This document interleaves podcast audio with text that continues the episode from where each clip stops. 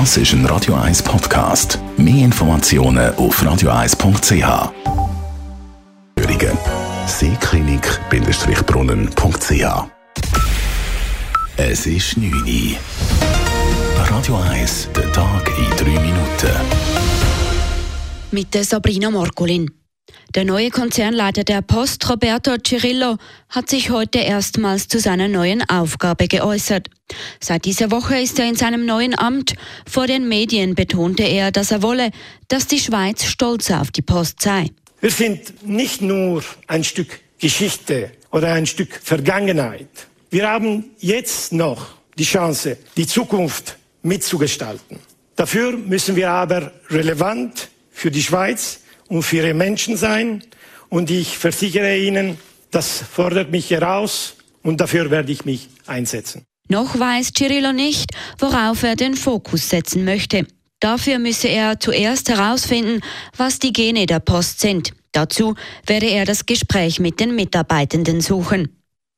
Der Bundesrat ist der Meinung, dass die Schweiz dem UNO-Vertrag über ein Atomwaffenverbot vorerst nicht beitreten soll. Damit stellt er sich gegen das Parlament. Einzelheiten von Dave Burkhardt. Mitte Dezember hat das Parlament den Bundesrat aufgefordert, den Atomwaffenverbotsvertrag so rasch wie möglich zu unterschreiben. Durch die Ratifikation von dem Atomwaffenverbotsvertrag würde die Schweiz ein klares Zeichen zugunsten vom humanitären Völkerrecht setzen.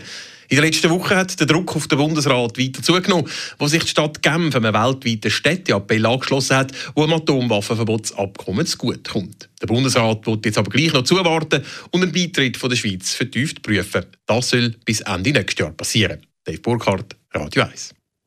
In Winterthur kommt es zu einem überraschenden Rücktritt im Stadtrat. Finanzvorsteherin Yvonne Beutler tritt nach sieben Jahren in der Stadtregierung zurück. Die 45-jährige SP-Politikerin wechselt in die Privatwirtschaft zu einer Beraterfirma.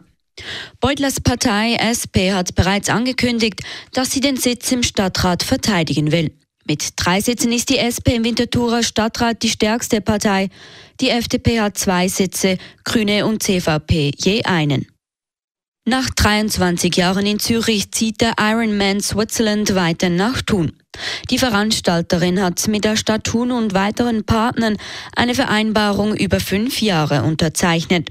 Die Organisatoren rechnen mit rund 2000 Teilnehmenden und 50.000 Zuschauern in Thun. Das Rennen wechselt per nächstem Jahr nach Thun. Die diesjährige Austragung im Juli findet ein letztes Mal in Zürich statt. Die Universität Zürich will mehr Transparenz bei Sponsoring schaffen. Neu gibt sie auf ihrer Webseite an, wer Gelder gespendet hat. In der öffentlichen Datenbank ist sowohl der Geldbetrag, der Name des Spenders und die Projekte, in welche die Gelder fließen, angegeben. Auf ausdrücklichen Wunsch können Spender den Eintrag jedoch auch anonymisieren lassen. In den letzten Jahren wurde die Finanzierung über Spenden immer wichtiger. So hat die Uni Zürich letztes Jahr 121 Millionen Franken von Unternehmen oder Stiftungen erhalten. Radio 1 Wetter. In der Nacht gibt es einen Haufen Wolken. Gegen den Morgen fängt es an regnen. Es bleibt den ganzen Tag durch nass, teils mit kräftigem Niederschlag. Schneefallgrenze sinkt morgen auf 400 bis 600 Meter, heisst also, Schnee ist bis ins Flachland möglich. Temperaturen in Zürich, Winterthur und auch Schaffhausen morgen zwischen 1 und 3 Grad. Am Freitag tut es dann wieder ein bisschen auf und aufs Wochenende zeigt sich dann auch die Sonne wieder. Das ist ein Radio 1 Podcast. Mehr Informationen auf radio1.ch.